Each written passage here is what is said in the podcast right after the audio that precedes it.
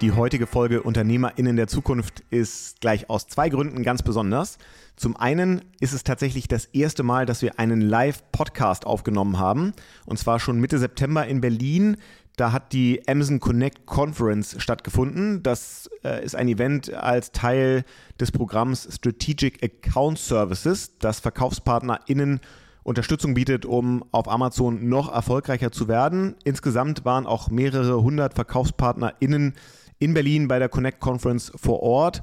Und da gab es auf der Bühne neben ganz vielen wirklichen Insights und Infos von Expertinnen und Experten auch diesen Live-Podcast. Zu Gast war Amelie Schubert. Äh, Amelie ist Chief Business Development Officer bei Pure Lay. Und sie wurde interviewt nicht von mir, sondern das ist der zweite Grund, weshalb der Podcast ein besonderer ist, weil es nämlich einen anderen Host gab, Roland Eisenbrand, mein äh, Kollege und Chefredakteur von OMR, der hat mich vertreten. Ich war zu der Zeit in Elternzeit und deswegen ähm, haben wir Roland gefragt. Der hat netterweise Danke gesagt, also Shoutout für die Vertretung an dich, Roland. Und ähm, deswegen rein in den Podcast mit Amelie. Und wenn ihr mehr wissen wollt zu den Strategic Account Services, dann findet ihr den Link dazu auch nochmal in den Show Notes. Und jetzt geht's los.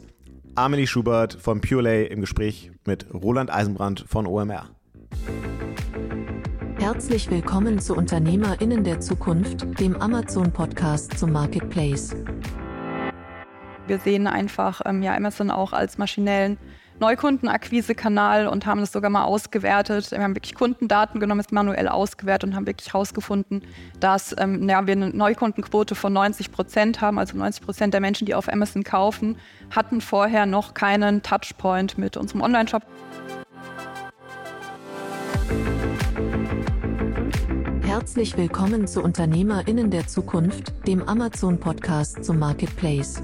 Wir stellen euch Menschen vor, die smart online handeln. Clevere Marketplace-Profis und erfahrene E-Commerce-Experten berichten offen von ihren Erfolgen und Fails. Ja, hallo Roland, ich freue mich heute mit dir hier sein zu dürfen. Ja, ich freue mich auch total mit dir sprechen zu können. Du bist seit 2020 äh, bei PureLay, seit 2020 Chief Business Development Officer es gibt ja vorher schon eine Unternehmensgeschichte von euch. Ich würde, genau. vielleicht kannst du einmal kurz für die, äh, die Leute hier im Publikum und die den Podcast hören, die euch noch nicht so gut kennen, ja. ihr verkauft Schmuck, einmal die Unternehmensgeschichte so ein bisschen rekapitulieren. Wie seid ihr gestartet? Wann? Wie ist, wie ist Purelay entstanden? Ja, sehr gerne. Also Purelay, die Geschichte hat eigentlich 2013 gestartet. Ähm, Alisa hat BWL studiert und hat dann die Chance gehabt, ein Auslandssemester auf Hawaii zu machen. Und sie ist dort angekommen und hat sich eigentlich direkt in Hawaii und das Lebensgefühl, diesen ganzen Aloha-Spirit verliebt, hat dann auch sich angewöhnt, immer wenn sie an einem besonderen Ort war, sich ein Schmuckstück zu kaufen und hat dann überlegt, wie könnte ich jetzt diesen Spirit oder dieses Gefühl nach Deutschland bringen. Dann hat sie erstmal weiter studiert und 2016 hat sie dann den Mut gepackt und hat gesagt, ich möchte jetzt meine eigene Brand gründen und hat Violet ins Leben gerufen und hat erstmal wirklich ja, Armbänder verkauft. Ähm, ja, die Violets nennen wir das, konnte man auch als Haargummi benutzen. Und ähm, das Ganze ist dann super schnell gewachsen. Was super, super spannend bei dem Ganzen ist auch, dass unsere Ursprüngler eigentlich offline waren. Alisa hat dann ähm, ja Produkte produziert und ist mit Mannheim durch, mit ihrem Fahrrad durch die Stadt geradelt und hat versucht, das Ganze im Einzelhandel an den Mann zu bringen und hatte dann relativ schnell auch 250 Boutiquen. Von Anfang an waren auch unsere zwei weiteren Gründer, Freddy und Etienne, mit ähm, am Start. Die hatten davor schon ein E-Commerce-Unternehmen, das ähm, ja, hieß Mr. Straps. Die haben auch ja, Handy-Accessoires etc. verkauft. Und das Ganze hat dann so gut funktioniert, dass sie sich 2018 entschieden haben, all in zu gehen und nur noch Pure zu machen. Und man musste damals dann auch die Entscheidung treffen, setze ich auf verschiedene Vertriebskanäle, aber das war so die Zeit, in der E-Commerce und auch ja die ganzen Online-Marketing-Kanäle wirklich an Aufschwung gewonnen haben. Und äh, man hat sich dann entschieden, sich erstmal wirklich auf diesen D2C-Channel zu fokussieren. Und ich glaube, die Erfolgsgeschichte, die ist vielen bekannt. Man hatte da das große Glück, das war so in den Zeiten, in denen die klassischen Online-Marketing-Kanäle, E-Mail-Marketing, Influencer-Marketing und Meta ähm, ja wirklich rasant gewachsen sind. Und da hat Pulay dann wirklich gesagt, wir gehen jetzt all hin und dann sehr ähm, stark davon auch profitieren können und extrem ähm, ja, wachsen können direkt in den ersten Jahren. Das heißt, das ganze Offline-Geschäft ist dann erstmal zurückgestellt worden. Genau.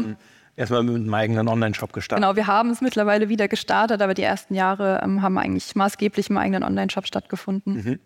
Kannst du ein bisschen was zu euren Produkten erzählen für die Leute, die mit denen nicht vertraut sind? Woher kommen die? Woher sourced ihr die? In, in welchem Preissegment ist das so? Genau, also wir machen Schmuck und Lifestyle-Accessoires. Ich würde sagen, ein Großteil ist wirklich das Schmucksegment, ist aus sehr hochwertigem Edelstahl und äh, wir testen hier und da auch immer mal wieder Accessoires wie Bekleidung oder alles, was eben auch zu diesem Lifestyle-Segment zugehörig ist. Und Preissegment kannst du? Doch, Preissegment kann, also das Preissegment liegt irgendwo zwischen 20 und 50 Euro in der Regel. Okay. Ihr habt mit DTC gestartet und ähm, Du bist dann 2020 zu PLA gekommen. War das damals noch ein reines DTC-Unternehmen? Genau, ja. 2020 war das noch ein reines D2C-Unternehmen. Den Amazon-Channel gibt es tatsächlich auch schon 2017, aber der stand so ein bisschen im Hintergrund. Der ist einfach mitgelaufen, aber wir hatten da keinen großen strategischen Fokus drauf. Mhm. Vielleicht nur einmal ganz kurz noch zu deinem persönlichen Hintergrund. Was hast du gemacht, bevor du zu Purelay gewechselt bist? Genau, also ich bringe eigentlich auch schon meine gesamte berufliche Karriere im E-Commerce. Ähm, ich war vor Purelay in der Otto-Gruppe als Controller tatsächlich bei der Konzerntochter Heine, ähm, habe da schon sehr viel gesehen, habe aber auch in meinen Anfängen, ich habe ein duales Studium gemacht, da hat man noch ja, Facebook-Ads manuell. Also es war kein Vergleich. Ich habe das wirklich von Anfang an wachsen sehen. Auch eine andere, äh, andere Zielgruppe von der Altersstruktur. Ja, genau. Und wie, wie kam es dann zu Purelay? Hatten die eine Stelle ausgeschrieben? Oder? Genau, also die hatten eine Stelle ausgeschrieben und ähm, Purelay war mir schon bekannt und dann habe ich einfach die Chance ergriffen und mich beworben. Und du hast jetzt eben schon gesagt, dass ihr zuerst Amazon ein bisschen so hintangestellt habt, mhm. als ihr da äh, gestartet seid. War das dann deine Aufgabe, als du da hingekommen bist, das zu ändern? Oder wie, wie kam dieser dieser Wechsel dann Nein, also ich wurde ähm, aufgrund meines sehr zahlenlastigen Backgrounds ursprünglich als E-Commerce-Manager eingestellt. Was äh, der Vorteil ist bei Pulay, wir sind ja wirklich sehr, sehr rasant gewachsen und wir bekommen da auch sehr große Möglichkeiten, uns zu entwickeln. Ich habe dann ähm, relativ schnell statt dem E-Commerce-Management das Wachstum und die Expansion ins europäische Ausland verantwortet, auch mit einem relativ großen Team. Und seit Anfang letzten Jahres ähm, gibt es den Business Development-Bereich auch erst. Und wir haben dann beschlossen, dass wir uns darauf ähm, fokussieren wollen und konzentrieren wollen, dass wir weitere Vertriebskanäle und neue ja, Online-Marketing-Kanäle aufbauen. Und das findet bei mir in der Abteilung statt. Und neben Amazon auch das komplette Marketplace-Business. Mhm. Du hast jetzt schon gesagt, ihr seid relativ stark gewachsen. Kannst du mal für die Leute, die nicht so gut mit euch vertraut sind, irgendwie ein paar Zahlen nennen? Ja. Wie viele Mitarbeiter kannst genau. du Umsatzzahlen nennen? Also wir ähm, haben uns in den ersten vier Jahren verdoppelt. Als ich 2020 gestartet habe, waren wir 70 Mitarbeiter und jetzt sind wir ungefähr 170 und wachsen auch weiterhin. Verdoppeln ist jetzt bei den Dimensionen leider nicht mehr möglich, aber wir haben immer noch sehr ambitionierte Wachstumsziele, die wir auch ähm, ja, erreichen. Ich habe vor kurzem wieder einen, einen LinkedIn-Post von einem eurer Gründer gesehen, glaube ich, wo irgendeine Stellenausschreibung, wo auch eine sehr ambitionierte genau. Umsatzziel, glaube ich, quasi ausgerufen wurde. Äh, was war das nochmal für eine Zahl? Genau, also wir wollen in den nächsten Jahren auf 100 Millionen skalieren. Okay. Und seid jetzt bei einem mittleren zweistelligen Bereich? Oder? Ja, schon im höheren zweistelligen okay. Bereich, genau. Verdoppeln können wir uns jetzt leider nicht mehr so schnell. ja, Wahnsinn. Ja, dann lass uns doch mal, wo wir jetzt hier bei der, bei der Amazon-Veranstaltung sind, über, über Amazon sprechen. Wie war das? Warum hat das für euch eine, eine untergeordnete Rolle gespielt und mhm. wann hat sich das warum geändert? Also wir waren uns der Relevanz von Amazon als Channel schon ähm, ja, von Anfang an bewusst. Wir mussten einfach unsere kompletten Kapazitäten auf das Wachstum des D2C-Shops fokussieren. Und ja, Anfang letzten Jahres hat es ja dann auch angefangen, dass man gemerkt, okay, die Wirtschaft wandelt sich, es hat ein Krieg stattgefunden. Und man hat einfach als Marke auch gemerkt, man muss sich dringend auf ähm, verschiedenen Verkaufskanälen zeigen, um einfach auch weiter wachsen zu können und um eine Sicherheit zu haben. Und es gab diese zwei Trends, ähm, ja, wer im E-Commerce weiter wachsen möchte, der muss das Marketplace-Game beherrschen und auch einfach, dass es die Leute nach der Corona-Pandemie mehr auch wieder offline in die Boutiquen gezogen hat. Und das waren dann zwei Projekte, die wir aufgenommen haben, eben unser, ja, unsere Marktplätze zu skalieren mit Fokus auf Amazon und auch ja, unser Wholesale-Geschäft wieder aufzunehmen.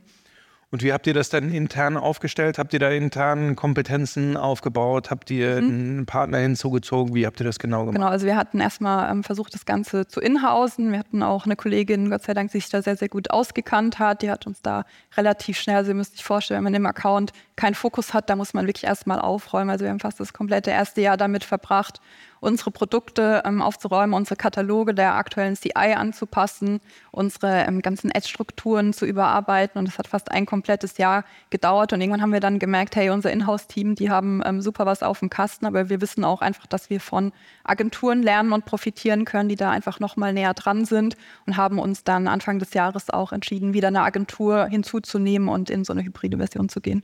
Mhm. Wie viele Leute habt ihr, habt ihr intern jetzt auf dem Thema drauf? Mm, wir haben aktuell, unser Marketplace-Team besteht aus vier Personen. Mhm.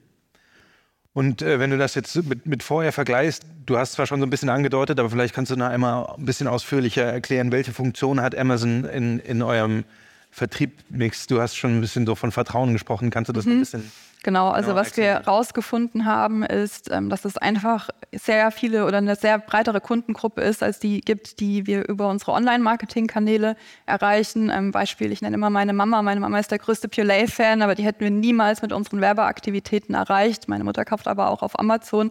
Wir wissen, dass es eine jüngere und eine ältere Zielgruppe gibt, die einfach das Vertrauen braucht in einen bestehenden Partner, um so den ersten Schritt zu machen, ähm, eine neue Marke zu kaufen. Und wir sehen einfach ja Amazon auch als maschinellen Neukundenakquisekanal und haben das sogar mal ausgewertet. Wir haben wirklich Kundendaten genommen. Es gibt leider kein System, das die Kundendaten vom Shop mit Amazon matchen kann und haben das manuell ausgewertet und haben wirklich herausgefunden, dass ähm, ja, wir eine Neukundenquote von 90 Prozent haben. Also 90 Prozent der Menschen, die auf Amazon kaufen, hatten vorher noch keinen Touchpoint mit unserem Online-Shop. Also die haben weder gekauft noch sich für unser E-Mail-Marketing oder ähnliches registriert. Mhm. Ist das dann so, dass ihr auf Amazon hauptsächlich solche Brand Keyword-Suchen abfischt, die von Leuten, die eure Marke schon mal irgendwie genau. wahrgenommen haben und dann, dann danach bei Amazon suchen? Genau. Oder ist es auch wirklich Leute, die generisch irgendwie nach Halskette suchen oder so? Also teils, teils. Wir wissen ja, wir haben eine sehr hohe Markenbekanntheit in Deutschland, auch über unseren Kundenstamm hinaus. Und was wir dann erstmal gemacht haben, sind Brandschutzkampagnen aufzubauen. Also das Wichtige ist, dass wenn jemand dreht nach uns sucht, dass wir dann auch natürlich hoch ähm, ja, im Katalog angezeigt werden und dass wir da eine hohe Relevanz haben. Und durch unsere Markenbekanntheit ist das Ganze für uns so profitabel, dass wir das dann auch wirklich in Display-Ads oder eben in die Neukundenakquise ähm, finanzieren können. Und da gehen wir dann natürlich auch auf Mitbewerber oder ja, Produktkategorien, um uns dann da entsprechend mhm. zu positionieren. Lass uns über die Marketingstrategie gleich nochmal sprechen. Ich wollte zuerst noch einmal fragen, wie ist da der Unterschied so in Strategie und Sortiment mhm. zwischen Online-Shop und Amazon? Habt ihr da irgendwie, ist das unterschiedlich? Wie habt ihr herausgefunden, was, wo das, mhm. das richtige Sortiment ist? Genau, am Ende ist es immer ein bisschen Learning by Doing. Was wir zuerst gemacht haben, ist einfach ja so viele SKUs, von denen wir wussten, dass sie sich in unserem Online-Shop gut verkaufen, auf Amazon zu listen und haben dann da relativ schnell gemerkt, dass es signifikante Unterschiede bei den KPIs gibt, sei es eine Conversion Rate, sei es eine Retourenquote bei Produkten und haben jetzt wirklich eine Launch-Strategie definiert, ähm, welche Kriterien ein Produkt, also ein bestehendes Produkt erfüllen muss, dass es auf Amazon gelistet wird. Es gibt ja auch wirklich eine Handvoll Tools, sei es Helium 10, dann es gibt den Product Opportunity Explorer, Brand Analytics etc. Da gibt einem Amazon auch schon relativ viele Daten, von denen man herleiten kann, was sich gut verkaufen wird. Bestandsprodukte haben wirklich einen riesen Kriterienkatalog, was sie erfüllen müssen, bevor wir das auf Amazon listen. Und neue Kollektionen, wir launchen wirklich sehr häufig auch neue Produkte. Da gibt es dann auch Benchmarks, die erfüllt sein müssen, dass wir sagen, wir launchen das Produkt auch direkt auf Amazon. Andernfalls haben wir dann natürlich auch einen Goldschatz, dass unser D2C-Business so groß ist, dass wir da wirklich unheimlich viele Daten haben, die wir dann auch auf die Marktplätze übertragen können.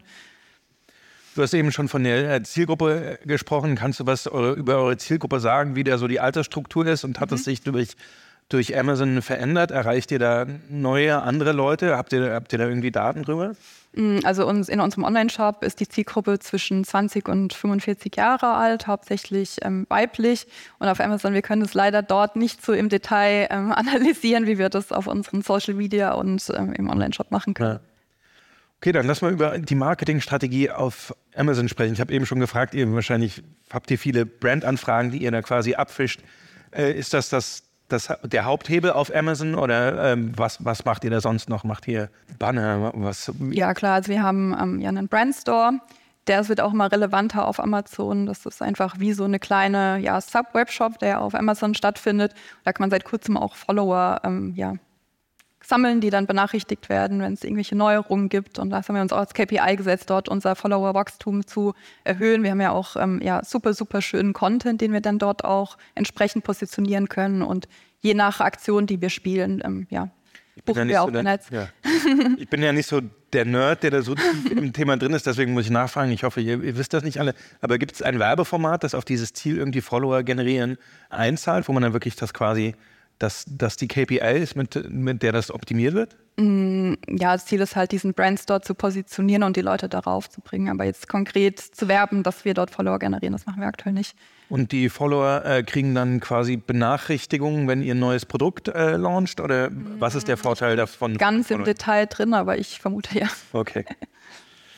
Lass uns mal dann noch über euer ähm, Logistik-Setup sprechen. Ihr, äh, habe ich jetzt im Vorhinein gelernt, ihr, ihr versendet per FBA.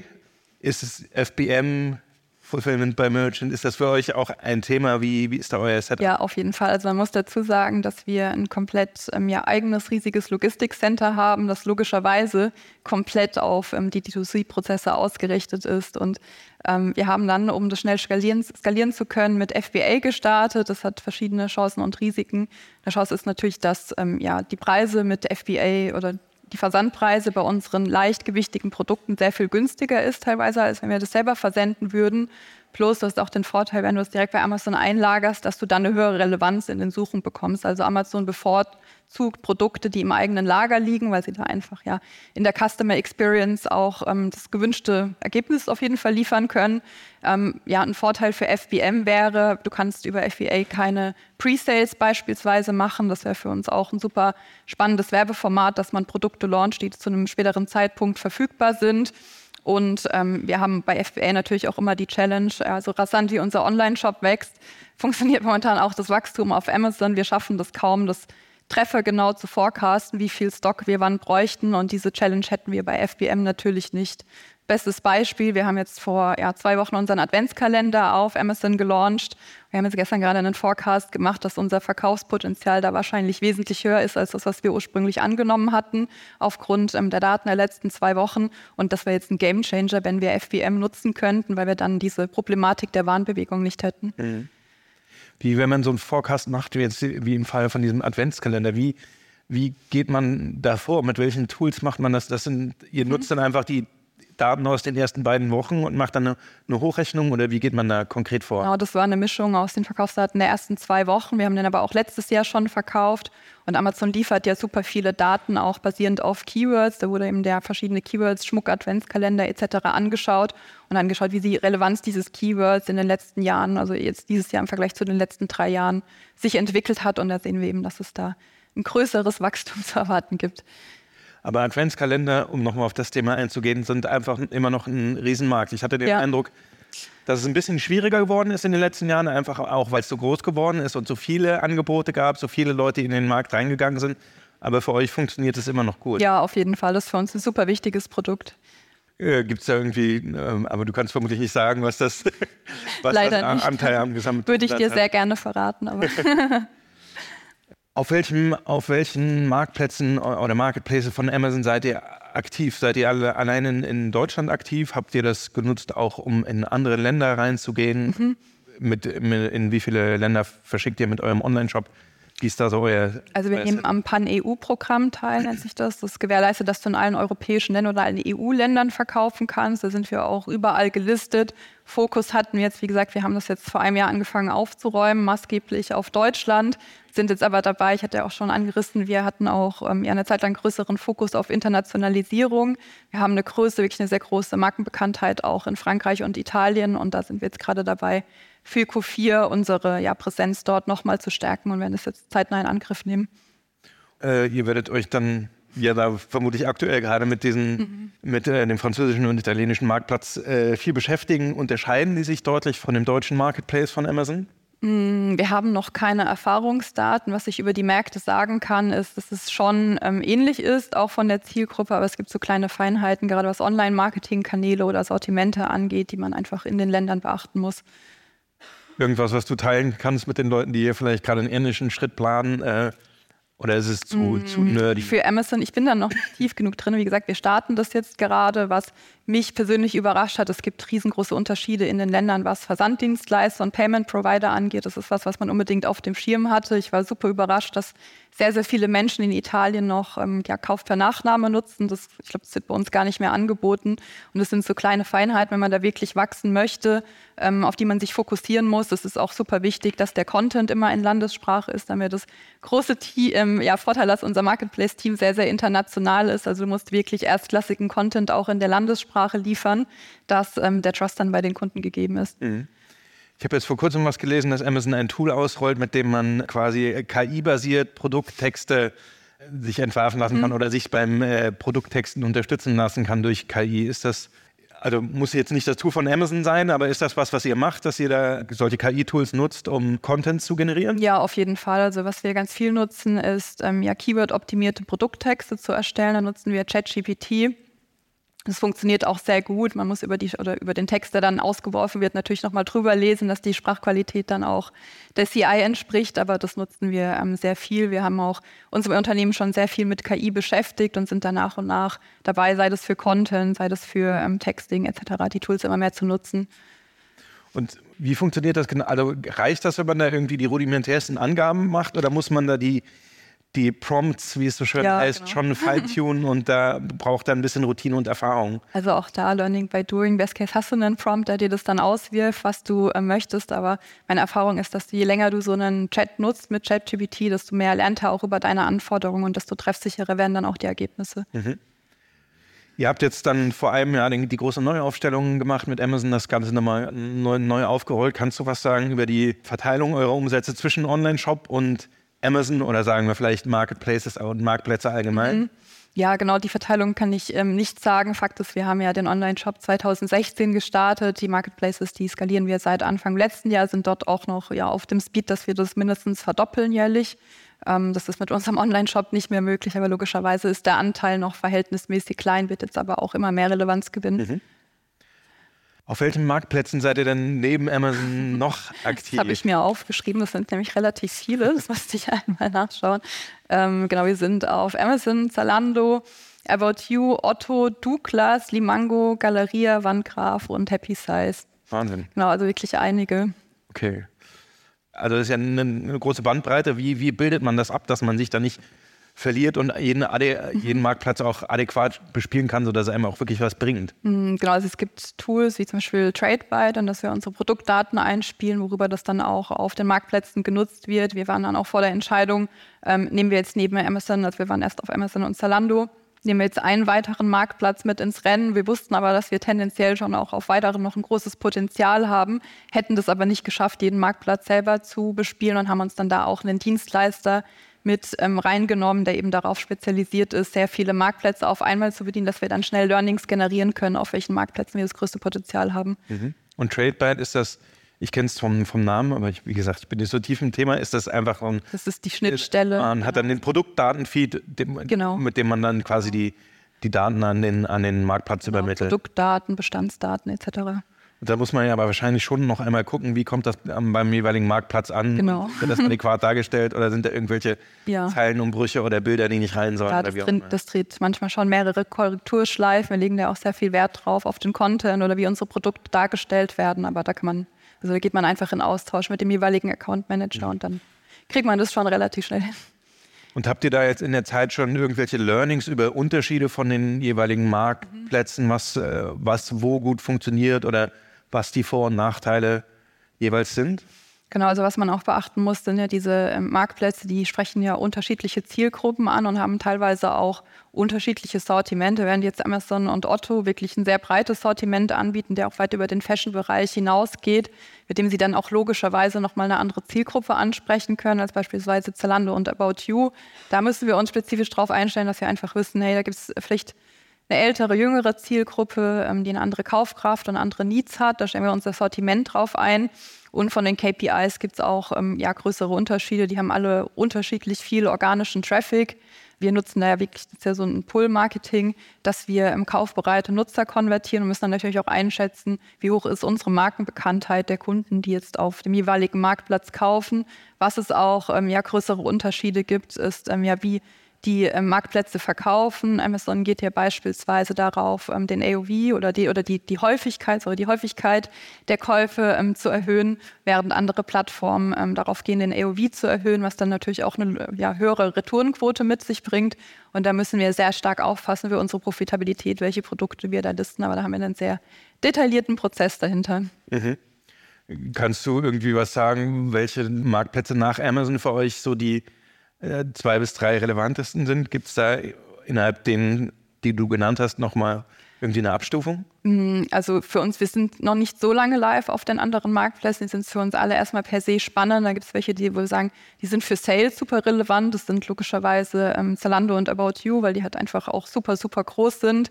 Ähm, wir sind jetzt vor ein paar Wochen, da kann ich noch nicht so viel zu ähm, Zahlen sagen, auch auf Douglas Live. Da wissen wir, dass wir eine sehr hohe, hohe ähm, ja, Übereinstimmung auch mit der Zielgruppe haben und haben da auch branding-technisch einiges geplant mit diesem Partner. Und das würde ich sagen, das sind so die ja, relevantesten für uns oder die, ja, relevant sind alle, aber die mit der höchsten ähm, ja, Schnittstelle.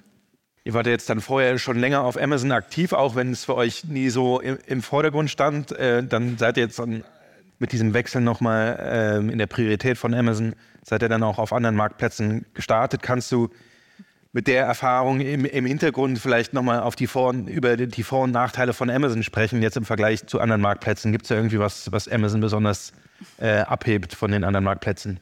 Also mir fallen sehr viele Vorteile ein. Also erstmal ist einfach die Logistik, das ist für uns ähm, super, super smooth und auch tatsächlich super profitabel auf Amazon zu verkaufen. Was wir auch ausgewertet haben, ist die Customer Acquisition Quote, die ist auf Amazon super, super niedrig. Also wir haben eine sehr hohe Marketing-Effektivität. Nachteile ja, fallen mir jetzt per se eigentlich keine ein tatsächlich. Ja. Gibt es denn was, was du dir noch von Amazon wünschen würdest? Irgendwas, was noch nicht optimal läuft oder wo du denken wirst, da ist noch ja, Luft oben? Wenn ich einen Wunsch äußern dürfte, dann, wir haben jetzt gerade, es gibt eine Lagerbestandsbegrenzung ähm, irgendwann in Q4. Das ist für Unternehmen, die sehr, sehr schnell wachsen, natürlich, das ich vorhin schon erwähnt, schwierig, den Stock ähm, treffsicher vor, zu forecasten. Und das würde es uns natürlich auch im Wachstum vereinfachen, wenn uns das leichter gemacht werden würde, wenn wir merken, okay, da ist jetzt ein Produkt, das hat sich doch deutlich besser verkauft, als angenommen hatten wenn wir das dann jederzeit problemlos nachliefern könnten. Gut, wenn jetzt hier Kollegen, ja, Kolleginnen von Amazon im Publikum sind,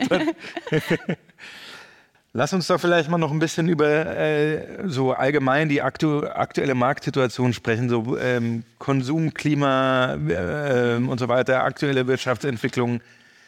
Wie nehmt ihr das aktuell wahr? Wie, wie ist bei mhm. euch die, die Entwicklung und wie, wie geht ihr damit um? Mhm. Ich muss sagen, man muss das immer auch ähm, als Chance sehen. Das war ja während Corona, da war jetzt erstmal per se anzunehmen, dass vielleicht ja Schmuck- und Lifestyle-Produkte erstmal nicht so relevant werden. Wir haben aber gemerkt, dass das ja für uns eine Riesenchance war und haben da auch ein enormes Wachstum verzeichnet. Jetzt aktuell, man muss ja einfach drauf ähm, ja, einstellen. Und was wir jetzt machen, ist unseren Omnichannel-Ansatz auszubauen, einfach zu sagen, wir setzen auf mehrere Vertriebskanäle, online, offline, Marktplätze etc. Und ähm, wir wachsen, das habe ich vorhin gesagt, weiterhin. Das ist, glaube ich, auch ähm, ja, nicht jedem Unternehmen gegönnt aktuell und wir wachsen auch weiterhin aus eigenen Mitteln, haben nach wie vor keine Kredite oder Fremdkapital aufgenommen. Also für uns läuft es weiterhin sehr gut, weil wir einfach auch super vorsichtig skalieren. Du hast eben auch schon darüber gesprochen, hast, also hast jetzt das Stichwort Omnichannel genannt, hast am Anfang auch gesagt, dass ihr jetzt nochmal offline versucht mehr zu machen. Was, was tut ihr da äh, ganz konkret? Mm, also wir haben unseren Wholesale-Kanal ausgebaut. Wir haben jetzt zwei Handelsvertreter mit reingenommen, die uns einfach auch in verschiedenen Boutiquen positionieren, also wirklich in den deutschen Innenstädten und sind auch gerade mit größeren Partnern in Gespräch, die dann auch einfach uns im Wholesale-Geschäft ähm, präsentieren wollen. Mhm. Das ist vermutlich ein ganz anderes Geschäft. Komplett als, anders, als, ja, ja. Als online. gibt es da irgendwelche Learnings oder irgendwelche Tipps, die du den äh, ZuhörerInnen äh, geben kannst? Also was wir immer machen, wenn wir was neu starten, ist einfach auf andere Brands zuzugehen, die das Problem, das wir lösen wollen, schon gelöst haben und uns da einfach auch super transparent austauschen und versuchen, bevor wir mit irgendwas starten, ähm, ja, so viele Learnings wie möglich zu generieren. Was wir auch machen, ist wirklich Business Cases zu schreiben, dass wir uns genau klar werden, was erhoffen wir uns aus dem Projekt, was wird uns das kosten, wie lange oder müssen wir das finanzieren, wenn ja, wie lange. Und da sollte man sich einfach sehr viel Transparenz vorab schaffen. Dann muss man sich auch Gedanken machen, wie der Markt aussieht. Gibt es potenziell Kunden jetzt im Falle von Wholesale, die ähm, unseren Schmuck überhaupt ja, präsentieren können? Das kann auch nicht ähm, jeder Store. Ad hoc, wie können wir die Kunden unterstützen? Einfach so viel Transparenz oder ja, so viele Blocker, die auftreten könnten, wie möglich vorab identifizieren. Und was mir persönlich hilft, ist einfach, mich mit anderen auszutauschen, weil wir alle nur mit Wasser kochen, da können wir alle viel voneinander lernen. Diese zwei Handelspartner, von denen du gesprochen hast, die sind dann auch durch Kontakte empfohlen worden, vermutlich. Also, weil so jemand zu finden, mit dem man da vertrauensvoll zusammenarbeiten ja, genau. kann, wo man weiß, die äh, machen gute Arbeit, ist vermutlich gar nicht so einfach. Ja, also ich glaube, wir haben ja verschieden, also viele Gespräche geführt und uns dann für zwei entschieden. Ich weiß nicht, ob die uns konkret empfohlen wurden, aber wir sind sehr happy bisher. Ich glaube, was euch so ein bisschen unterscheidet von, also könnte ich mir zumindest vorstellen, von vielen äh, Verkaufspartnern, die, äh, die auf Amazon aktiv sind. Viele fangen wahrscheinlich auf, auf Amazon an. Äh, bei euch ist das ja so, natürlich wart ihr schon länger auf Amazon aktiv, aber es hatte für euch nicht so die Priorität. Ihr war eine D2C-Marke, habt euch da eine Marke aufgebaut. Mhm. Ähm, ihr habt euch eine Community aufgebaut. Und das ist ja, glaube ich, was, was dann vielleicht viele, die erstmal auf Amazon starten, ähm, ohne diesen krassen Markenfokus zu haben, die, das euch da unterscheidet und wovon man vielleicht auch was lernen kann. Kannst du da ein bisschen was erzählen? Erstmal, wie ihr das gemacht habt. Wie, also, das ist, man muss ja überhaupt erst mal dahin, dahin kommen, quasi, dass man, wenn man auf Amazon ist, dass die Leute da Purelay eingeben äh, und diese, diese Marke suchen. Wie, wie kriegt man das hin? Also ich glaube, das ist auch bekannt. Wir sind am Anfang, also wir waren sehr früh mit einer der ersten Brands, die über das Creator Marketing ähm, oder das Creator Marketing genutzt haben. Und da haben wir eben auch mit sehr ja, relevanten Persönlichkeiten zusammengearbeitet, die dann auch direkt einen großen Trust bei deren Community erzeugen konnten. Und wir haben auch wirklich, ich glaube, es haben auch nicht so viele Brands, wirklich ein sehr ähm, großes Community-Management, die sich auch kon konkret um den Austausch auch mit den Kunden kümmern. Wir haben super viele Events, auf die Kunden auch eingeladen werden. Ein Beispiel ist, dass ja unsere Gründerin Alisa, die war letzte Woche mit 15 Kundinnen Abendessen, um einfach sich auszutauschen und von den Kundinnen zu lernen. Und das ist auch was, was wir mit meinem Team schon gemacht haben. Wenn wir eine Problemstellung hatten, die wir lösen wollten, haben wir einfach den Telefonhörer in die Hand genommen und haben mit 20 Kundinnen telefoniert und haben sie einfach gefragt, wie sie uns sehen, was sie sich von uns wünschen würden, was vielleicht noch nicht so gut läuft. Und ich denke, vom Kunden direkt kann man am Ende am meisten lernen als aus jeder Analyse. Ja. Ist auf Amazon wahrscheinlich auch nicht immer so, einfach ja, wirklich die Kunden, die Kunden anzurufen. Ähm, aber es ist ja super spannend. Und es ist ja im Grunde war es eine zweigeteilte Antwort. Einmal dieses Creator Marketing, dann das Community Building. Lass uns über beide Teile sprechen. Zuerst vielleicht über Creator Marketing. Ähm, was habt ihr da genau gemacht? Ist das einfach, man sucht sich Influencer, die annähernd, wo man denkt, die passen annähernd zur Zielgruppe mhm. bucht bei denen einen Post oder wie sieht da die, die Strategie im also, Detail aus? Wir sagen, ich bin im Creator Marketing nicht so tief drin, aber uns ist es einfach sehr wichtig, dass wir mit Personen arbeiten, die unsere Brand lieben, die es auch ähm, wirklich gerne tragen und repräsentieren und man geht da wirklich tief in Gespräche auch, um sich gegenseitig kennenzulernen und sich dann sicher zu sein, dass man zusammenarbeiten möchte. Das heißt, langfristige Partnerschaften und nicht einfach irgendwie nur ja, zwei genau. Posts buchen. Genau.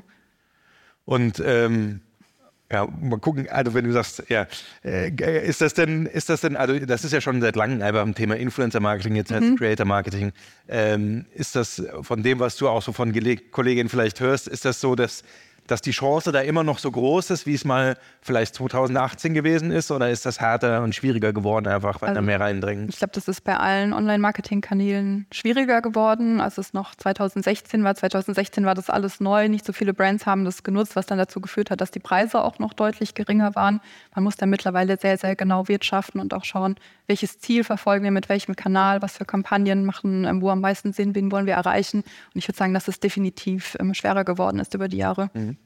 Kannst du was sagen, wer für euch da die, die wichtigsten PartnerInnen waren, äh, CreatorInnen, die euch schon seit Jahren begleiten? Mhm, also wir, die, die ich kenne, das sind Liz Keber beispielsweise, Sita Maas, die waren schon von Anfang dabei, eine Sarah Engels, mit der haben wir sehr viel gearbeitet, mit der haben wir auch Ende letzten Jahres nochmal eine Kollektion gelauncht und ähm, ja, viele mhm. weitere. Du hast jetzt schon häufiger über eure Gründerin Alisa gesprochen. Man sieht hier auch viel auf LinkedIn, die man, der hat bei uns bei OMR gesprochen, ja. war im OMR-Podcast. Ist ja auch schon zu einer Art Personal Brand geworden. Ist das, ist das für euch einfach so ein bisschen Employer Branding oder ist das auch was, was dann vielleicht schon ein bisschen ein Sales-Hebel ist oder ein, ein Brand-Hebel? Ähm, ich würde sagen beides. Also Alisa ist ja schon seit Anfang an das Gesicht unserer Brand. Wir, ähm, also sie ist auch sehr viel in unseren Kampagnen zu sehen, wird auch nach wie vor ähm, geshootet für neue Kollektionslaunches und ich glaube, sie ist einfach eine Persönlichkeit, mit der sich unsere Zielgruppe sehr stark identifizieren kann. Und ähm, ja, jetzt seit kurzem Schluss macht sie seit knapp anderthalb Jahren jetzt ja auch immer mehr ähm, ja, mit ihrem Unternehmertum im, auf, auf LinkedIn etc. aktiv. Da hat sie ja auch eine sehr, sehr große Reichweite. Ist wahrscheinlich auch schwer zu messen, ob das jetzt irgendwie auf die Marke einzielt oder also, irgendwelche Sales generiert. So. Ja, also das kann ja. man, glaube ich, jetzt nicht im Detail messen. Mit Sicherheit ja. hat das positive Effekte. Ja. Okay, dann lass uns mal auf den zweiten Teil eben von deiner Antwort eingehen, Community Building. Ähm, wie, wie drückt sich das aus? Wie, wo findet eure Community statt? Wie macht ihr Community Building? Wie funktioniert das genau und was mhm. bringt euch das? Also wichtig ist, wir nutzen ja sehr viel auch Social-Media-Kanäle, ähm, Instagram, TikTok etc. Wichtig ist einfach den Kunden einen Mehrwert zu liefern, auch an Informationen, die jetzt vielleicht über Sales etc. hinausgehen, die ihnen wichtig ist und mit den Kunden zu interagieren. Also ich habe gesagt, wir haben ein Community-Management-Tool, das sich auch wirklich mit den Kunden konkret auseinandersetzt und dann vielleicht auch auf Kommentare eingeht etc. Es werden wirklich, ich würde sagen, fast einmal im Monat irgendwelche Community-Events veranstaltet, in denen wir keine Ahnung, Do-it-yourself-Workshops machen, indem man mit den Kunden frühstücken geht, etc. Was wir auch nutzen, ist Live-Shopping. Das ist für mich auch ein wichtiges Community-Tool. Da werden beispielsweise neue Kollektionen gezeigt. Die Kunden haben die Möglichkeit zu sagen, hey, zeig mir mal folgende Kette, ich würde die gerne nochmal von Namen sehen, stellen Fragen dazu, diskutieren auch untereinander teilweise.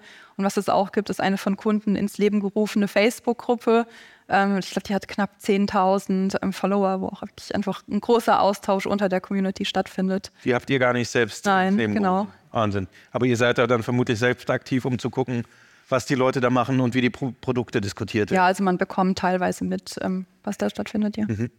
Und äh, Community Management Tool, was, was nutzt ihr da? Also es sind echte Menschen, die die Community managen. So, okay. Also es ist kein ein, besonderes ein, ein Tool, genau, quasi. genau, ein ja. Team, das wirklich in persönlichen Kontakt mit unserer Community steht. Wie viele Leute sind das?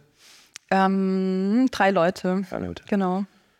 Und dieses, und dieses ähm, Live-Shopping, auf welchen Plattformen findet das statt?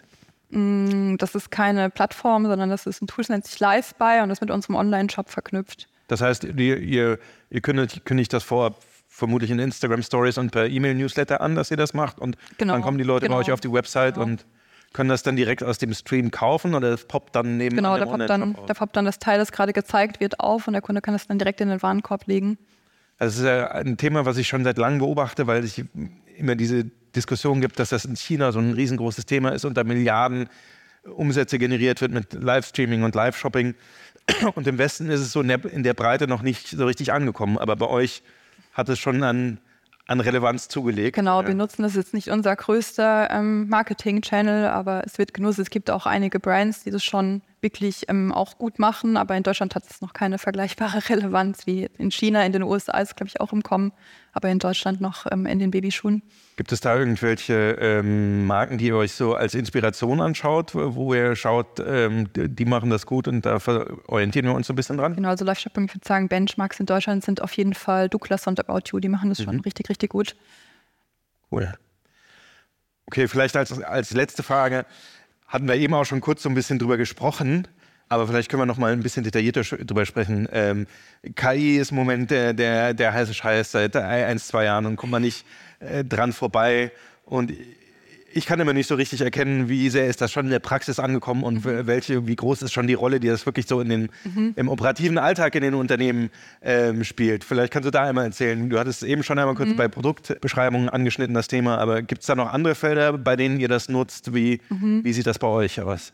Ich muss sagen, das ist jetzt erst äh, kürzlich gewesen, dass wir da ähm, ja, sehr, sehr gute Workshops auch hatten, in denen uns jetzt einmal alles vorgestellt wurde, was es für Möglichkeiten gibt und auch konkrete Vorschläge gemacht wurden, wie wir das als Unternehmen nutzen könnten. Bei mir im Team wird es hauptsächlich ja für Produktbeschreibungen, keine Ahnung, für Copies, ähm, für irgendwelche Ads genutzt. Da ist das eine super große Hilfestellung und wir sind jetzt dabei, das Unternehmen das peu à peu in den Abteilungen zu implementieren. Ich glaube, für unser Content-Team könnte es auch mega spannend sein, wie weit die Kollegen sind, weiß ich nicht im Detail. Das ist die dann sind, aber. sind dran, ja. Das ist dann nicht mehr Chat-GPT quasi und äh, in einen Unternehmensaccount oder gibt es da andere Tools, die ihr noch nutzt? Ähm, es gibt diverse andere Tools, die auch genutzt werden. Irgendwas, was, was du empfehlen kannst, was euch einen Vorteil gebracht hast? Äh. Mm, es gibt von Adobe ein Tool, ich habe den genauen Namen vergessen. Das ist für alles, was Bildbearbeitung ähm, betrifft, sehr, sehr gut. Ja, da gibt es ja quasi auch schon die Funktion, dass man so Bilder größer ziehen, also genau. erweitern kann und ja. so weiter. Das, das, das was dann vermutlich sehr viel schneller geht, als ein Grafiker äh, ja, genau. nochmal hinzusetzen und das bearbeiten zu lassen. So. In, in einer rasanten Geschwindigkeit Bilder freistellen lassen ja. etc. Das musste früher mal jemand in Photoshop machen und das ist natürlich ein enormer Vorteil, wenn man das dann in Masse machen muss. Sehr cool. Ähm, ich glaube, damit wären wir am Ende des Podcasts angelangt und der Aufnahme. Dann äh, bleibt mir nur, mich nochmal herzlich bei dir zu bedanken, Amelie. Ja. Hat mich sehr bei, gefreut. Bei Amazon zu bedanken hier für die Gelegenheit, dich interviewen zu können. Und ähm, ja, dann sage ich euch vielen Dank, dass ihr hergekommen seid und zugehört habt. Ja. Dankeschön. Und wünsche euch noch viel Spaß hier in Berlin. Dankeschön.